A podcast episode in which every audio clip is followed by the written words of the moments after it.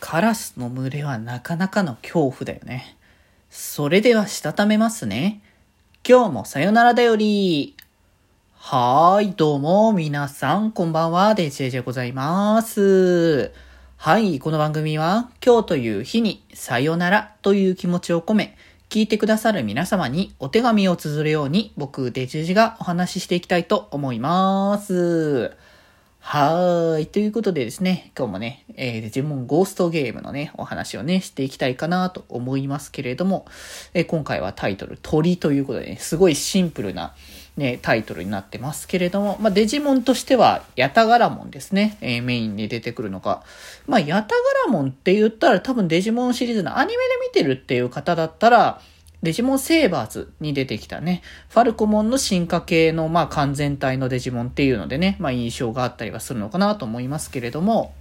まあ、今回はそういった、そのパートナーとかっていう形ではなくというところで、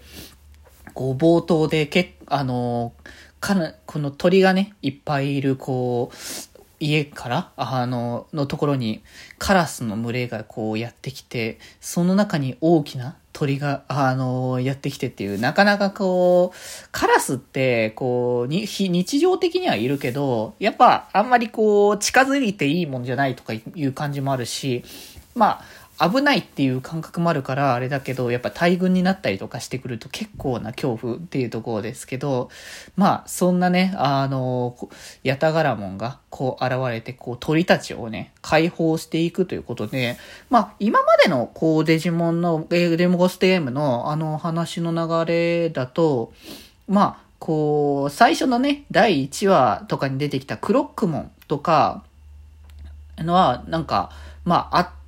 明らかなる、こう、悪意というか、まあ、そういう意志みたいなものによって動いてるっていう印象があったりはしつつ、まあ、そっから先に関しては、割と、まあ、少しを除いて、あのほぼほぼはなんか勘違いだったりとか、まあ、思い違いみたいな、こう、そういう部分がね、結構多かった認識だったから、今回って正直その、まあ、この、やたがらもん自体が、まあ、喋らないっていう状況で、そこから、あの、どういう意図で動いているのかっていうのは正直ちょっと読みづらかったっていうところは多分ね、あったのかもしれないけれども、なんだろう、悪意ではないにせよ、こう、そういった勘違いともまた違う方向性なんだなっていうところで、まあ、ここにね、あだから、今回の、その、なんだ、協力する人間側が、とデジモンを、こう、なんだろう、こう、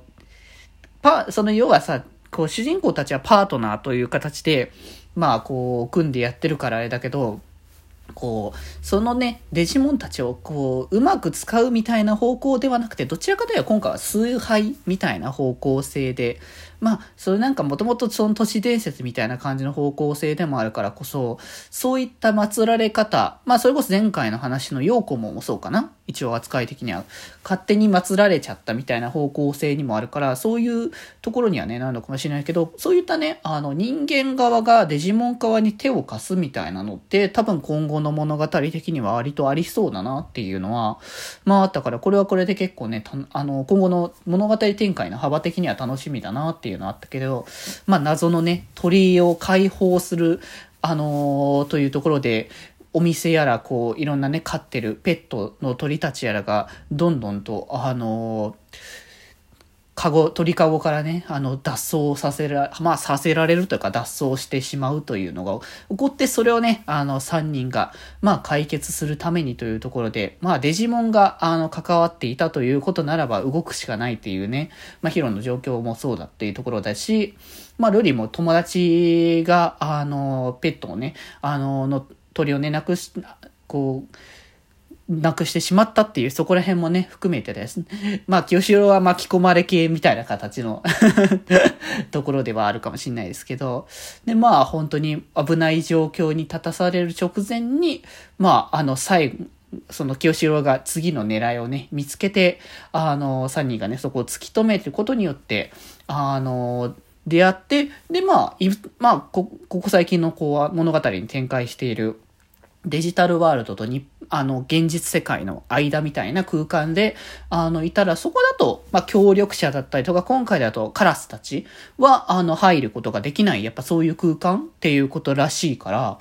まあ、そこで1対1になったけれども、まあ、やっぱ空飛んでいるというところと、まあまあ、完全体はそもそもでかいっていう話ではあるから倒せるとは思わないんですけど、それにしてもやっぱ、あ、あの、圧倒的な力を見せられて、で、あの、ガンマンが、そのヤタガラモンに囚われて、空から落とされてしまった時にも、どうしようもないという、その、パートナーのピンチに、あの、こう、進化のね、兆しが現れるっていうのは、なるほどわかるなっていう感じでね、ここで空飛ぶんだねっていうところで、まあ、どっちかといえば、グライダーみたいな感じの、あの、飛び方の方向ですよね。うん。で、まあ、ここでね、なんとかこう、まあ、倒すところではないけど、どちらかといえば、やったからも、まあ、その鳥たちを導いて一緒に、こう、飛び立っていく仲間を、まあ、見つけるみたいな方向性。まあ、ちょっと違うかもしれないけど、まあ、その、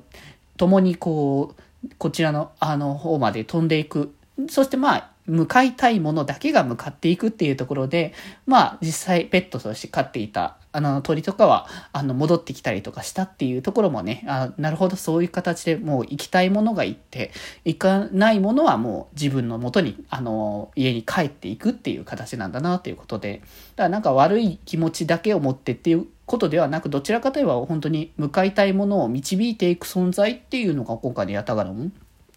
だったのかなっていうのはね、感じましたけどね。まあだからちょっとね、今後もどういう感じにそのデジモンそれぞれの多分意志みたいなのが働いてこう物語に展開していくということなので、いやまあどんな感じになってくるのか。まあ次回はなんか百鬼夜行ということなので結構デジモンがたくさん出てくるのかなというところだと思うので、その中でどういうお話になってくるのかがちょっとね、楽しみになってくるなということで話したらだいぶ長くなりました はい。今日はなんかこんなところでございます。次回も楽しみににね、デジモンゴーストゲーム見ていきたいと思います。それでは今日はこの辺でまた明日。バイバーイ。